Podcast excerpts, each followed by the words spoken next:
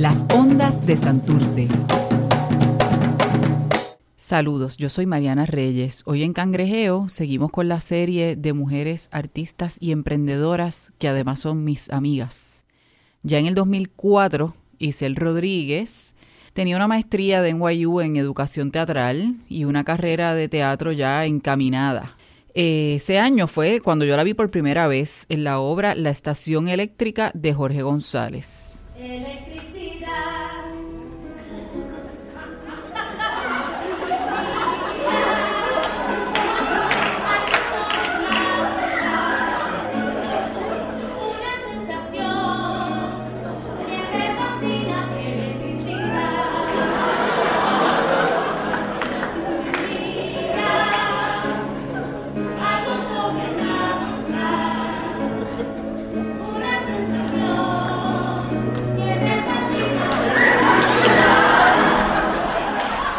Tiempo se casaron Isel y Jorge, que ya era pana fuerte mío y de Tito, mi esposo, y desde entonces hemos sido inseparables. Isel es profesora, cantante y actriz, así que hoy hablo con mi amiga Isel.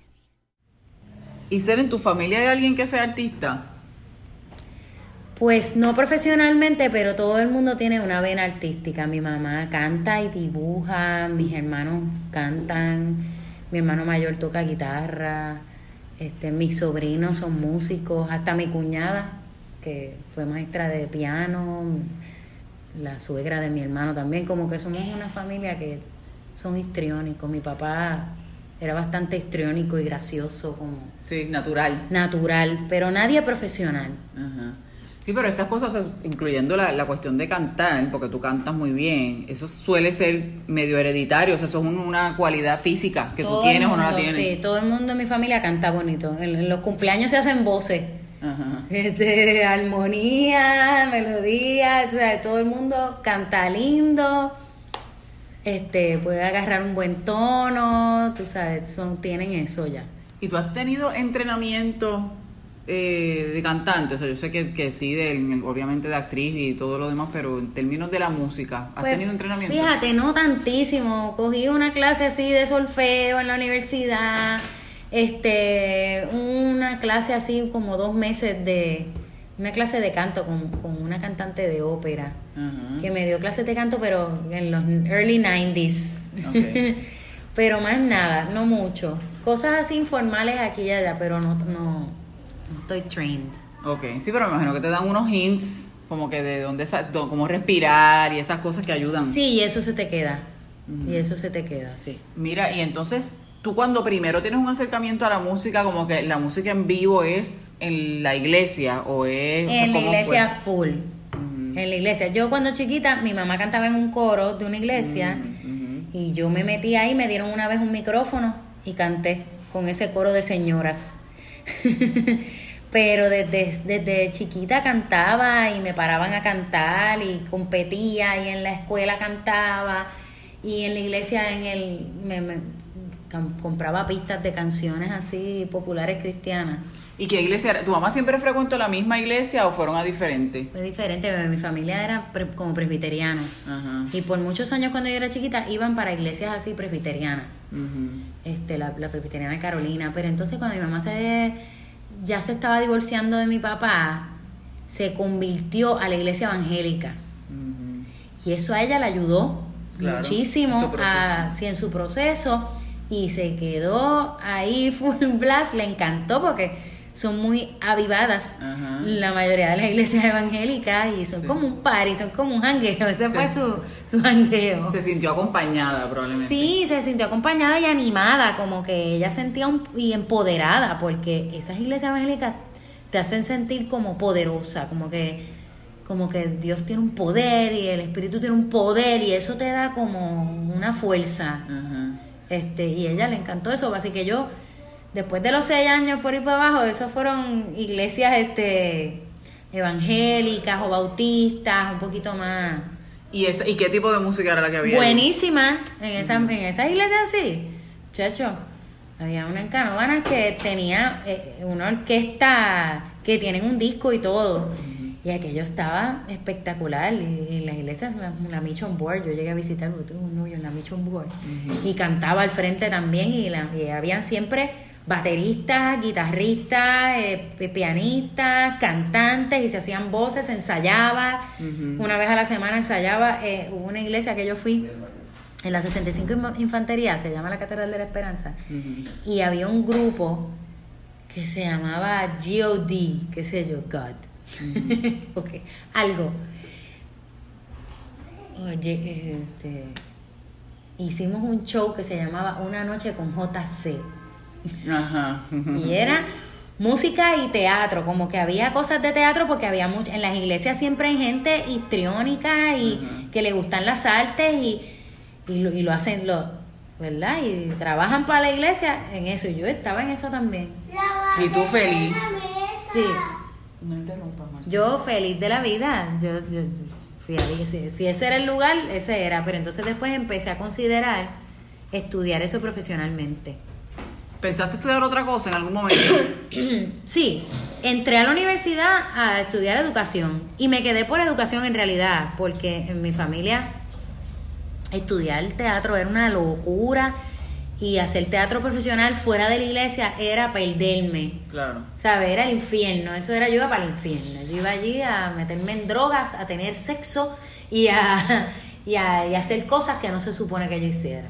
Pero entonces, o sea, tú tuviste que procesar eso porque me imagino que siendo niña, pues tú creías que eso de verdad era cierto. Definitivamente. Tuviste que, procesar eso para entonces poder encontrarte y decidir que esto era lo que querías hacer con tu vida. No, y, y no solo procesarlo yo, y poco a poco escondía, porque todas las cosas que yo quería hacer, la mayoría yo la tenía que hacer escondida. Tú sabes, porque a mí no me iban a dejar. Mis dos hermanos eran mucho mayores que yo.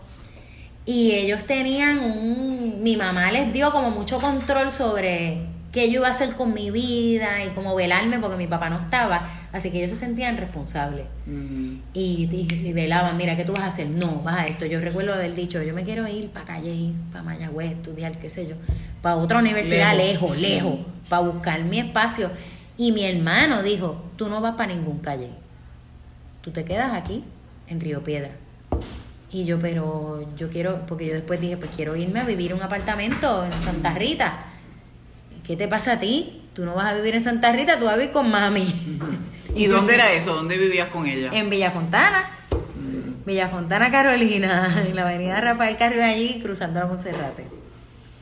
Eh, y, no había break, que, que, y me prohibieron, tú vas a llegar a la universidad, tú no vas a estudiar teatro.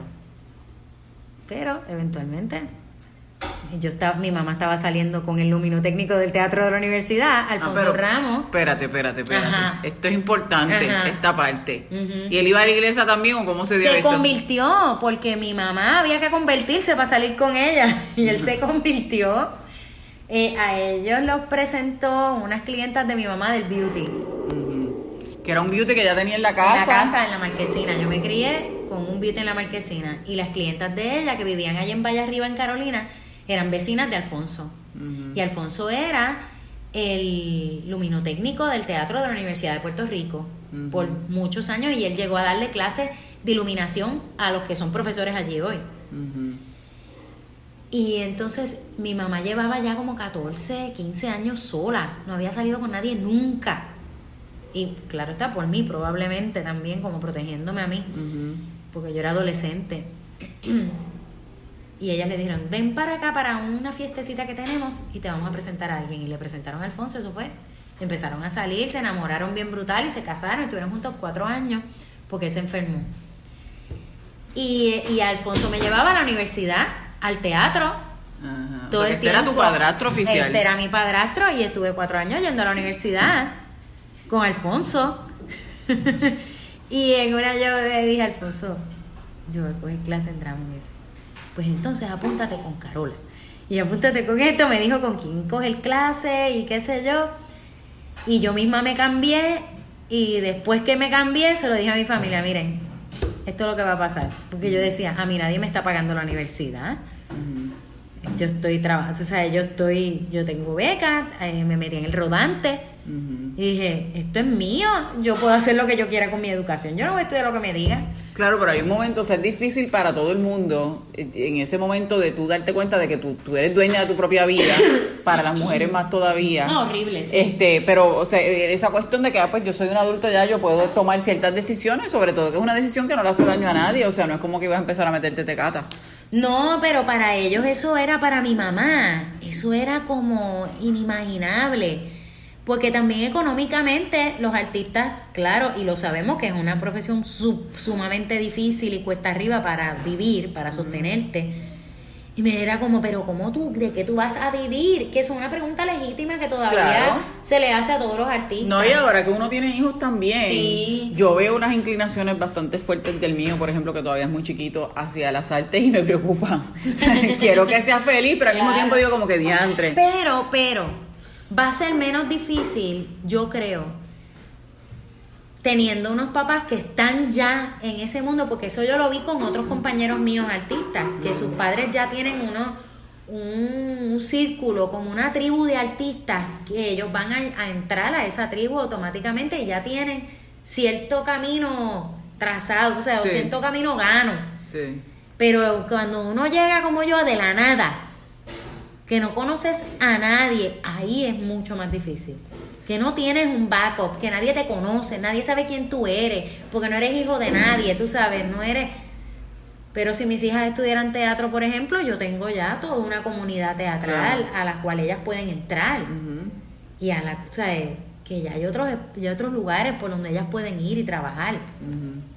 Igual los médicos y los abogados, la, la gente que son médicos que no tienen familiares que fueran doctores, se les hace mucho más, difícil. Sí, pero hay una subjetividad en el arte y en cómo se selecciona, quién participa, que es menos, o sea, es más subjetivo. Eh, eh, no es así de, que, ah, pues mira, tú diste el grado, hiciste tal cosa, no, no es tan fácil de, cuantificar o de decidir quién es que lo está haciendo bien y no, y ahí entran pues esas piñas, ¿verdad? Sí. Como siempre ha sido y, y siempre será en todas las profesiones. Este, y entonces cuando ya tú te cambias Dice, que me cambié. Esta es mi vida, voy a hacer lo que me da la gana. ¿Qué te dijeron? Haz lo que te dé la gana. pero ya tú sabes, pero yo le dije, me quedé en educación, estoy estudiando teatro, pero me quedé en educación para que estén tranquilos que algo de trabajo tendré. Y a mí me gustaba también la educación, me gusta, a mí me gusta enseñar. O sea, yo, a mí me gusta estar en el escenario y enseñar. Y las dos me gustan de igual manera y me gusta cantar también igual como que no puedo decir esta nada más. De hecho, una de las razones por las cuales yo creo que no me he quedado solo en la música es porque me gustan estas otras cosas también. Y no puedo estar en ninguna solo, eh, únicamente, porque me siento que pierdo. De verdad, pero si, si te consiguieras un trabajo que te gana 65 mil pesos actuando nada más, ¿dejaría las otras cosas? Fíjate, eso es una buena pregunta y siempre he pensado que siempre voy a enseñar, porque yo creo que los artistas somos maestros anyway. Este, y siempre lo han sido, por los siglos de los siglos. Los, una de las, todas las profesiones se tienen que seguir enseñando y la única manera de enseñar no es la universidad o la escuela. Uno enseña, Tito da talleres, enseña a otra gente a tocar. Tú sabes, yo no, yo no conozco de ningún artista que no haya enseñado. Pero tú crees que está vinculado a eso, a que la naturaleza del, del oficio lo, o, a, la precariedad que Yo pienso que es la naturaleza del oficio, que va a haber gente que va a estar interesada en lo que tú haces, que te va a pedir que le enseñes, se te va a pegar la gente para que les enseñe, porque yo también fuera de la universidad me piden, ayúdame a esto, mírame, mira esta audición que tengo para que la veas y me diga. Es que uno termina haciéndolo, tú sabes, uno termina enseñando el, el oficio. Y ya sabías también a nivel de bachillerato que te interesaba este la academia, como que eh, la teoría. El... Sí, me fui a hacer la maestría bien rápido. También en mi casa fue como, pero ¿para qué vas a hacer una maestría? y me la hice en educación en teatro. Y era como, ¿pero para qué? ¿Y eso fue en Nueva York o fue acá? En Nueva York, en NYU. Y era toda una pregunta. En mi casa nadie se, se preguntaba eso. Era como, ¿por qué tú vas a hacer eso? Era que es que yo no quiero pero ¿por qué no te coges un cursito de real estate? Me decía mi cuñada y yo, porque es que no quiero, yo quiero hacer esto, yo quiero vender casa. Pues tú eres buena vendiendo. y yo, pero es que no me interesa.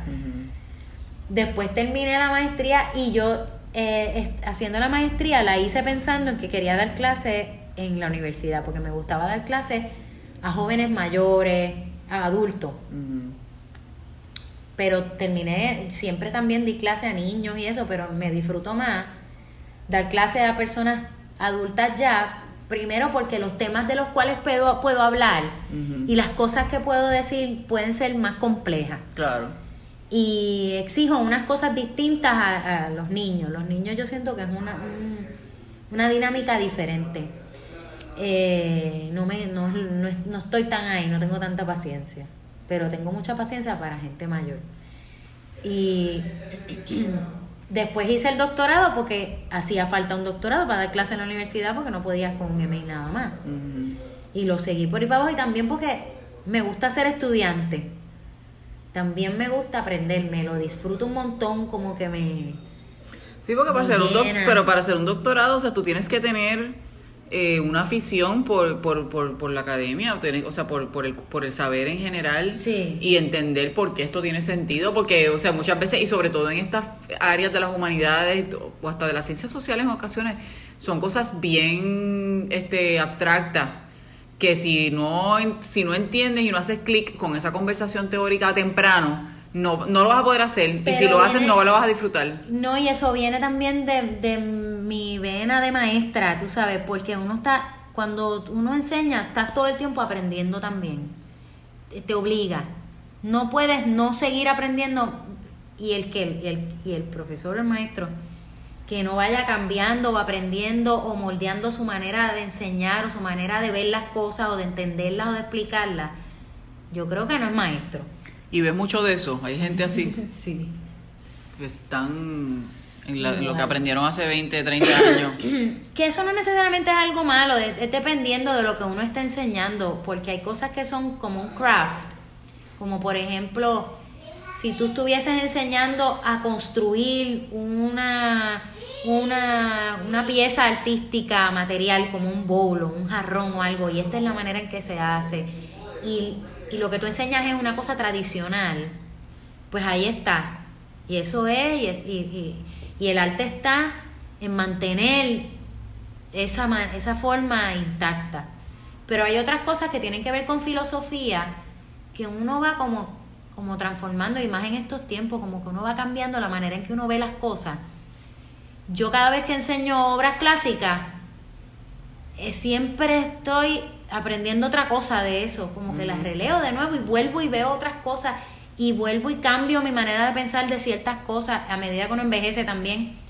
Uno cambia porque dar clases, por ejemplo, de historia del teatro es filosofía, no es solo dar clases de historia, es cómo estás viendo la historia, cómo te acercas a la historia, cómo se ha dado la historia antes y cómo tenemos que pensar en la historia hoy. Y en esa y cómo eso sigue aquí cómo lo volvemos a ver. Y esa es una de las clases que está dando, historia del teatro. Sí, de historia, apreciación y actuación. O sea, son tres clases distintas, sí, me gustan las tres, me encantan. Me encanta esa cosa teórica de la historia y filosófica, aunque hay gente que no da historia de manera filosófica, pero yo sí. Sí. Y en apreciación del teatro, ¿qué es lo que le, o sea, cuáles son las lecturas que tienen? en apreciación hablamos de lo que es el gusto, de lo que es la cultura, de lo que es el arte y de los elementos de producción del teatro que conlleva producir una obra y tienen un proyecto así donde ellos tienen que imaginar, o sea, los pongo en una situación, estás en un non-profit, es casi como gestión cultural, estás en un non-profit y tienes que producir una pieza teatral, este es tu budget, vives en tal lugar este es tu público, este es tu demographic, tienes que usar este budget y montar una pieza. ¿Cuál pieza vamos a montar? ¿Con quién? Si tienes actores en tu compañía que ya son asalariados de la compañía o si los tienes que buscar. Es un revolú, pero me encanta hacerlo porque empiezan a entender que no es solo montamos una obrita, esto es todo un proceso mucho más complejo. Y no es solo lo artístico, conlleva un montón de otras cosas que mucha gente no quiere hacer. Claro, son aburridísimas. Tienes que ir a Hacienda y, hacer cosas que son... Pues lo pongo a, hablar mucho sobre, sobre ese aspecto y después también sobre el aspecto sí, literario y performático de las cosas. Les traigo artistas que hablan con ellos sobre el oficio de, del actor, el oficio del director, el oficio del escritor, este, las compañías de teatro que hay ahora mismo, como No Había Luz, este, la bicicleta, cómo las distintas maneras de hacer teatro, porque no hay una sola. La americana es el director, el escritor, el productor, pero no todas las compañías funcionan así. hay, muchas compañías alrededor del mundo que son de teatro comunitario, como un montón de teatros que hay en Argentina, hablamos de eso también. He traído a Antonio Morales para hablarle sobre cómo surgió su proyecto de, teatro comunitario, que me parece uno de los mejores ejemplos de teatro comunitario en Puerto Rico. Ese proyecto de Antonio Morales, a mí me parece maravilloso. Donde hay ahora mismo un montón de los actores que él entrenó trabajando profesionalmente como actores, que trascendió de algo de la comunidad, que él sigue conectado con la comunidad, pero también esta gente encontró como un propósito y un oficio dentro de eso, me parece extraordinario. Antonio Morales es el que hizo Por Amor el Caserío, que estaba trabajando en la compañía de, los jóvenes de Llorén, jóvenes y niños, porque eran bastante pequeños. Y él se inventó, fue una cosa literal grassroots de él buscando algo que hacer. Él estaba en drama. Y él decidió coger esa información que él estaba aprendiendo allí en la Yupi y trasladarla a su comunidad, que a mí me parece como que, ajá, para esto es. Exacto. Este, ¿y hablan de teatro breve también? Hablamos un poco de teatro breve, este, yo les traigo, yo les llevo a Naima hablar de producción, este, y es bien buena porque Naima también es, también da clase de, de producción en sagrado. Y ella tiene también muy buena química así con, con los estudiantes, buenísima. Y la traigo porque la conozco y sé que ella es una de las de los de los pilares de Teatro Breve que lo mantienen corriendo. Y Teatro Breve funciona como una compañía en ese sentido tradicional en algunos aspectos y en otras no, porque a veces hacen como un tipo de workshop. Sí, todo lo que se genera de, de teatro, todo, todo lo creativo que se genera, casi siempre parte de una reunión de brainstorming, donde nos reunimos. Este, hace tiempo siempre teníamos los martes y los martes había una reunión obligatoria donde se sentaba a hacer brainstorming de lo próximo. Y nos sentábamos a pensar de qué vamos a, de qué va a ser esta historia y qué es lo que vamos a hacer y qué queremos hacer, qué cosas nos dan gracia. Se hacía como un como como un trabajo así de historia y casi siempre se iba Mike y escribía los sketches, algunos el stand-up que se haga lo escribe cada cual, o hay otros sketches que escribimos nosotras, como el Unibec y las monjas y eso lo escribimos nosotras.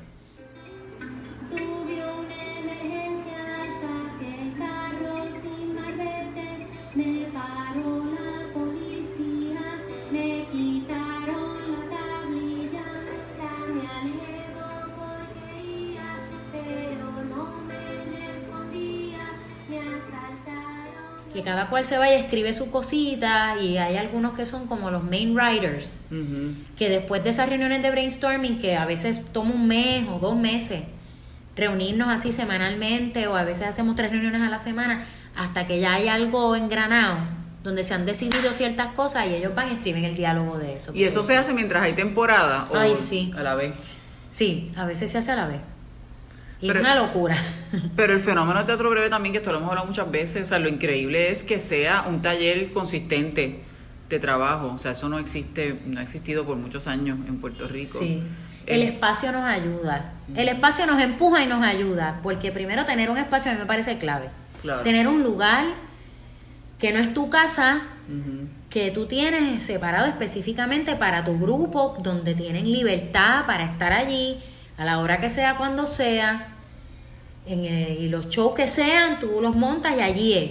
Y ese es tu espacio fijo que ya tú sabes con qué espacio tú vas a contar, cuántos días, porque si tú quisieras montar una obra en el Victoria o en Bellas Artes, el, tiempo es bien limitado, el tiempo de ensayo que vas a tener en ese espacio es limitado, y el tiempo de shows también, ¿no? Tú no le puedes sacar mucho a eso. Y nosotros no estamos sacando un montón de profit nosotros todo lo que se salga de pro, se, se, se, haga de profit va direct de nuevo.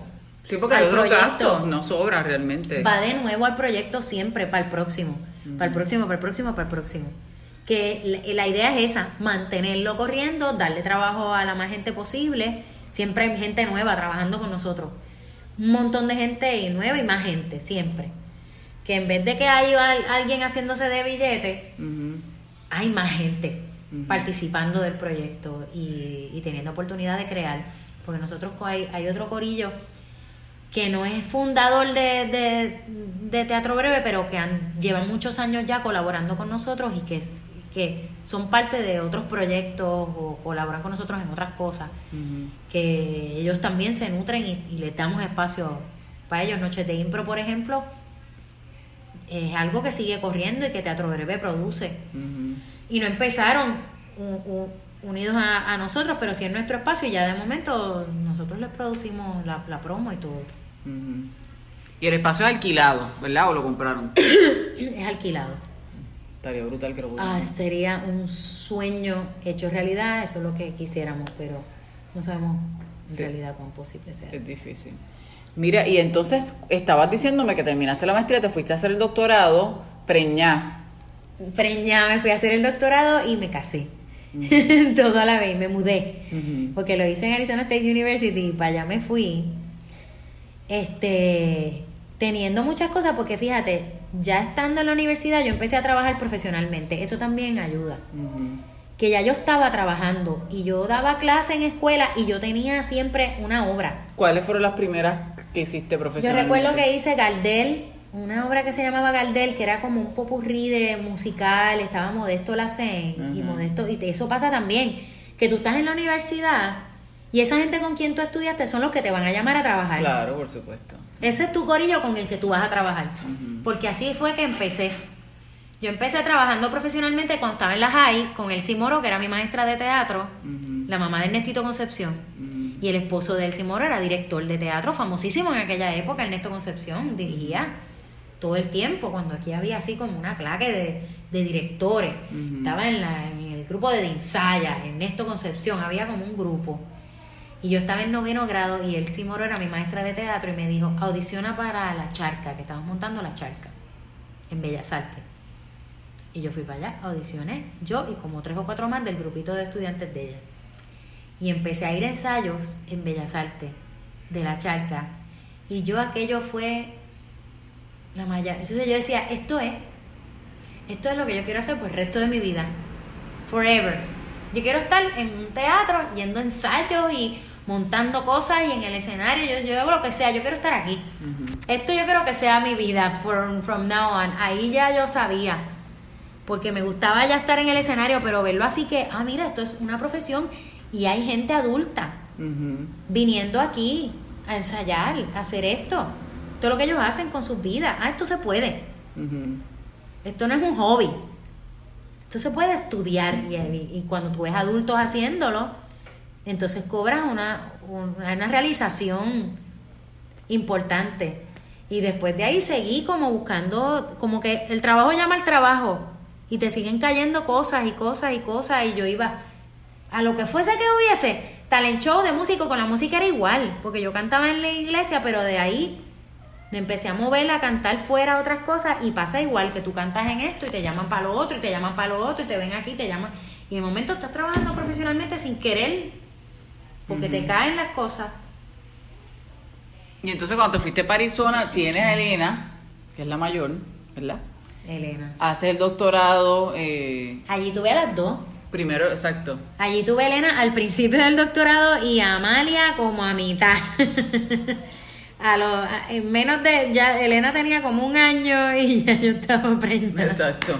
de la otra, yo estaba dando teta. Y me preñé de Amalia, en medio del doctorado. Yo decía, ¿cómo? Yo no sé cómo hice eso. Jorge estaba allí, gracias a Dios. Yo, eso fue clave también. Pero estaba haciendo doctorado también, aunque se alternaron unas partes, pero sí, porque eh, yo llegué, porque antes de yo preñarme ya yo sabía que yo venía, yo iba para el doctorado. Me ajá. Ya yo había solicitado, me habían dado. Sí que hasta pensaste decir, olvídate, pues no voy. Sí, yo, no es, de hecho, en mi mente, en aquel entonces, eso era en el 2005.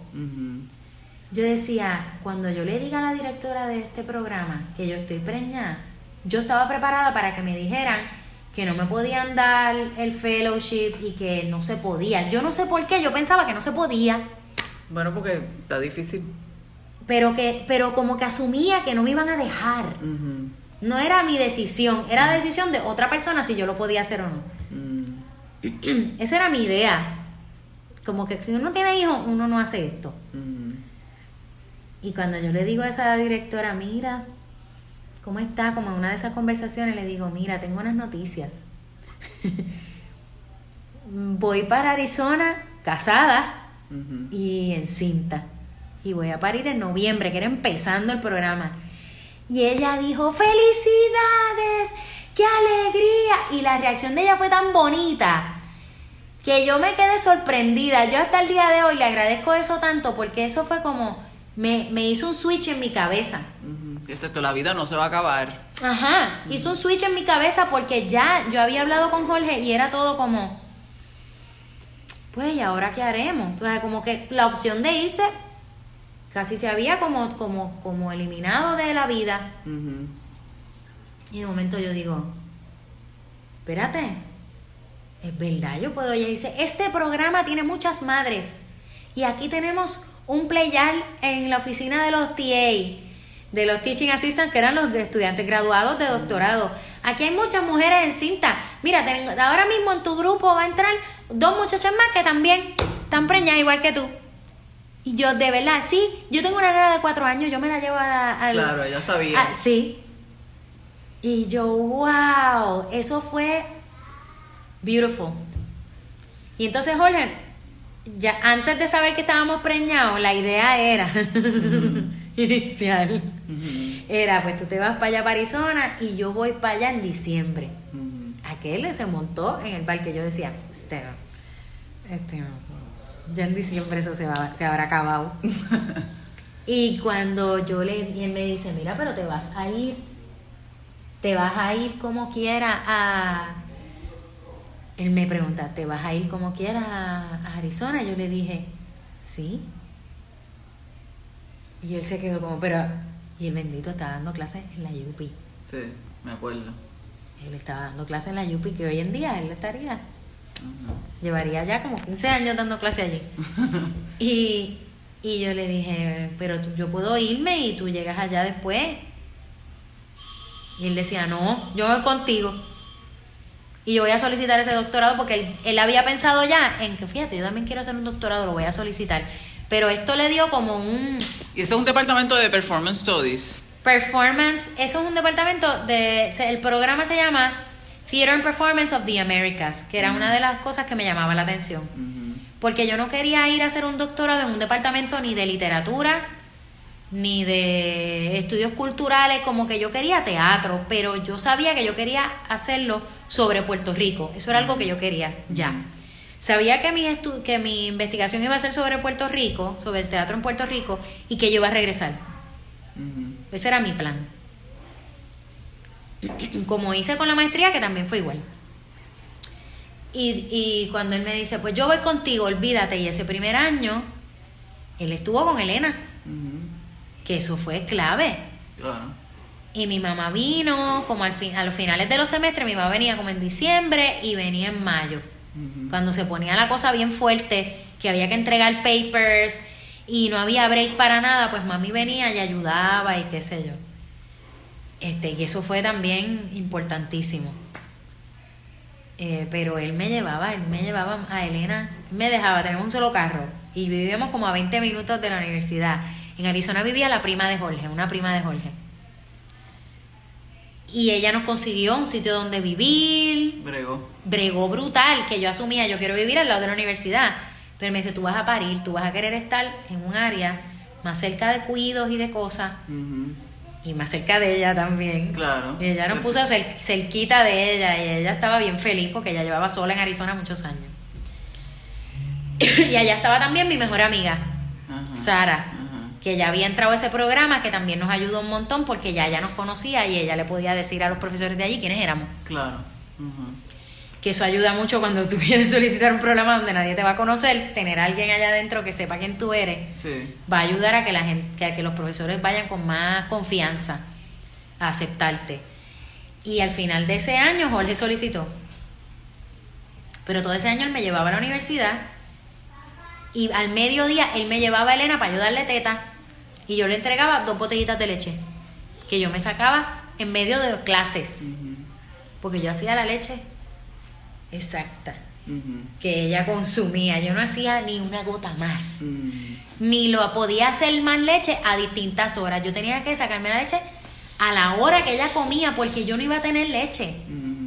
Después ella llegaba, chupaba teta al mediodía y yo me había sacado leche a las 9 de la mañana y se la entregaba a él ahí al mediodía, la de él por la tarde. No, eso estaba, eso era como un proyecto. Sí, no, y la lactancia en sí, o sea, es una complicación. Sí. Porque y estuvimos un año en esa. Y ya yo me preñé como al año Entonces tú dijiste, pues ya, me estoy ready para otra. No. Amalia me preguntó, la segunda me preguntó los otros días, ¿tú me planificaste a mí? Y yo le dije, no. Tampoco estábamos evitándolo de manera muy efectiva. Exacto, obviamente. Obviamente. Parece que no evitamos bien, pero pero fue alegría la llegada. Yo un poco me jamaqué porque no estaba lista. Yo pensaba tener otro. Claro. Después. Ajá. Cuando yo lo hubiese, cuando yo hubiese tenido los primeros. Cuando Elena tuviera cinco años o algo así. No, yo pensaba cuando termine el doctorado, pues paro. cuando Elena tuviese cinco años, a esa edad yo iba a tener otro. Y, Mira, y entonces terminan los doctorados los dos y se vienen para Puerto Rico y ahí tú empiezas a dar clases y a hacer teatro inmediatamente. Inmediatamente. Yo, yo, estuve, no, yo estuve un año escribiendo la tesis. Con Amalia en la casa, eso fue difícil. Yo estuve un año en la casa con Amalia dando teta. Amalia cogió teta por tres años. Con Amalia y Elena en un cuidito eh, al lado de la casa de nosotros. Y yo estaba ese año escribiendo, escribiendo, pero en realidad yo no pude escribir bien hasta que ya Amalia tuvo un año y yo pude dejarla a ella también en un cuido porque es que no había break. Ella estaba encima de mí todo el día, todo el santo día y yo, y yo sufriendo como de soledad. Metía en esa casa, Jorge estaba dando clases sagrado. Y él tenía sus cosas y qué sé yo, y yo en esa casa con esa bebé teniendo que escribir y tener conversaciones conmigo misma, porque escribir una tesis es una conversación contigo sola. Tú vas de un salón de clase en un formato de seminario, bouncing ideas, back and forth, todo el mundo pensando en voz alta y tú como desempacando ideas y cosas con otra gente, a tú sola, hablar contigo misma a ver qué descifra sobre esto que estás escribiendo, porque la tesis no es una cosa. ¿Y la tesis tuya? ¿Cuál fue tu tesis? El solo performance en Puerto Rico. Ah, me acuerdo, ¿verdad? Solo performance. en unos, casos, unos casos en particular. Unos casos en particular porque yo estaba hablando sobre la identidad y la nación a través del cuerpo. Mm. Solo, el cuerpo solo en escena. ¿Y mm. qué significa un cuerpo solo? y esta idea de de una sola persona dirigiéndose a un público desde un escenario y ahí hablé como este teatro y performance. Hablé de Jorge Rashki en Los Clamor a Dios como un performance. Hablé de Margarita Sánchez de León, que era una pastora lesbiana. En La hermana de David Sánchez. Ajá.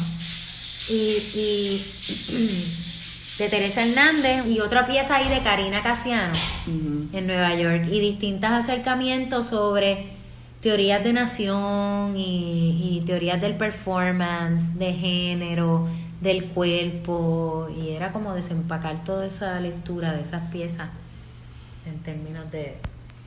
Mira, pues tenemos que ir a llevar hijos y a buscar hijos a sitio. Seguimos hablando, hemos hablado bastante ya. Este, no hemos hablado del país, pero pues en general, pero eso nos puede tomar... Eso como otro día entero más. Exacto. del país hablamos todo el tiempo. Todo el tiempo. Y tú te sientes como que después de lo de Ricky y de este verano, tú te sientes esperanzado, piensas que esto ya se acabó y volvimos a Mira, yo soy pesimista, que chavienda. Yo quisiera, a veces yo veo a la gente que tiene como optimismo y esperanza. Y yo quisiera, yo los envidio.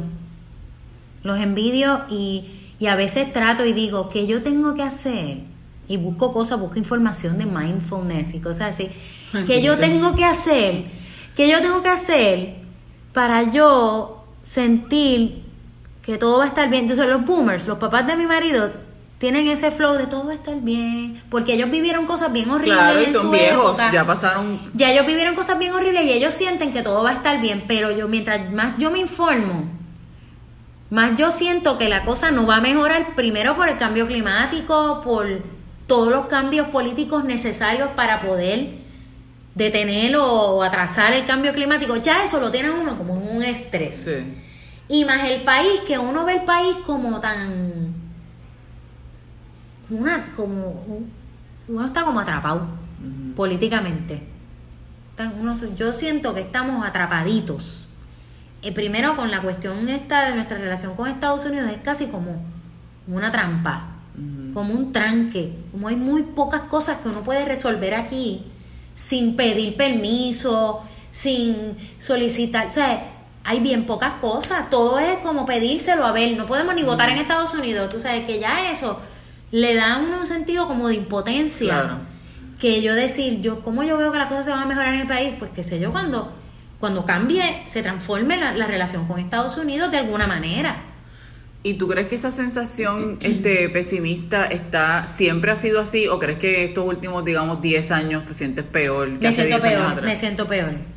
Yo no era tan así. Yo creo que las redes sociales no ayudan. No, para nada. Porque uno está constantemente en una... O sea, yo, soy, yo soy optimista, yo suelo ser bastante optimista. De verdad. Y pienso que las cosas, que uno hace un trabajo y que las cosas pueden estar bien. Lo hemos hablado muchas veces. que yo digo, pero ustedes se quejan, si somos felices, tenemos todo. y lo decimos eso todo el tiempo, ¿verdad? Como que en realidad somos privilegiados, tenemos muchas cosas buenas en nuestras vidas tenemos salud, estamos juntos, tenemos amistades, tenemos una comunidad, tenemos un lugar donde vivir bien, bien, bien bueno, bien cabrón. Pero entonces, yo creo que las redes sociales a veces, a mí por lo menos me pasa que me aturde un poco, porque pues uno tiene muchos amigos, este, bien conscientes de muchas cosas, y yo por lo general no tengo, o sea, lo que tengo en ese feed pues son que sigo links de artículos de esto y de lo otro. También, Este, cosas que son reales, que están pasando, ahora parece, o sea, eh, y eso puede contribuir a esa sensación constante de ansiedad, porque es más ansiedad que otra cosa. Sí, es ansiedad. Sí. Es como una preocupación. Es como tener una preocupación, porque yo siento que antes uno veía las noticias por la mañana, por la tarde, si acaso, y se acabó. Ya tú no sigues escuchando noticias. Ahora es constante. Y tú leíste el periódico y el periódico tiene un montón de opciones para tú leer que te sacan un poco, ay, mira qué horrible esto que pasó, y después pasa y hay otra sección donde lees de cultura y lees otras cosas que son más, un poquito más esperanzadoras. Pero tú estás en el teléfono ahora viendo todos los periódicos del mundo entero, porque, tú, no ves, porque tú no ves solo el de tu país. Tú lees el Washington Post, el New York Times, el New York Post, el Independent, el Guardian, el otro. Bueno, y, hay una cuestión en la que gravitas también por el mismo algoritmo que se establece según lo que, o sea, porque el algoritmo te lo dan partiendo de lo que tú quieres, de lo que ellos ven que tú consumes, ¿verdad? Y entonces pues vas a ir a cosas que son catastróficas. Este, tú sabes. Sí, tal vez ahora mismo yo estoy súper al día en todo lo que está pasando en el Medio Oriente, en Yemen, en Gaza, en, este, en Palestina, y uno está. Que eso estaba pasando hace 20 años también. Sí, eso también, eso lleva pasando forever. Eso lleva pasando forever. Y recuerdo cuando estaban las guerras del Golfo Pérsico, uno está al consciente como de lo que, de que hay otro espacio allá donde nosotros tenemos presencia, donde nosotros no, Estados Unidos, pero nosotros en términos de porque somos parte. y, tener una conciencia de ese espacio y empezarlo a entender, porque también uno envejece y uno madura y empieza a entender otras cosas. Y ahí es que yo creo que le entra a uno el, el pesimismo, cuando tú sabes lo que ha pasado antes, dar, dar clase de historia me da. Cuando eh, sé lo que ha pasado, todas las cosas que han pasado antes y las tengo claras y las conozco bien y veo lo que está pasando ahora, me da a veces como, oh my God, shit, esto. Bueno, Estamos en el mismo ciclo. Pero las cosas son cíclicas, o sea, no, no es lineal el progreso. No, no es este, Y el hecho de que haya, de que estemos ahora mismo en una etapa medio oscura, no implica que eso va a seguir en una pendiente hacia pues abajo. No sé, pues no sé, porque eso es una, eso es una de las cosas que yo he hablado mucho con mis estudiantes cuando hablamos del concepto de la historia y del tiempo. Y que nos hemos entrenado a pensar que el tiempo que, la historia pasa y el progreso y la mejoría es algo que viene de manera natural. Y constante, no es constante. no es constante y no va a ocurrir. En realidad, hay que agenciar. Claro. La mejoría siempre. Y no se puede detener. No, tú no puedes agenciar mejoría y asumir que eso va a traer una secuela de otras cosas buenas que van a llegar. Todo lo contrario. Es como un constante trabajo de mejorar porque siento que la, que la inclinación de estas estructuras de poder que hay, o yo no sé si es una cosa humana, la inclinación es como que siempre hay alguien que va a perder. Claro. Siempre hay alguien que va a ganar y el que gana se queda con todo. Y ese ha sido como que la eh, demasiados años en esta. Exacto. ¿Cómo rayo no va a cambiar una cosa que lleva desde que existimos? Pero antes era peor. Sí, si lo miramos de manera gráfica, probablemente antes era peor.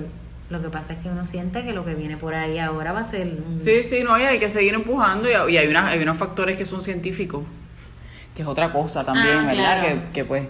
Este... Pero pienso también en la generación que vivió el SIDA, que nosotros fuimos parte de eso, pero la gente que era de nuestra edad, en aquel momento del, del de la crisis del SIDA, eso parecía el fin del mundo.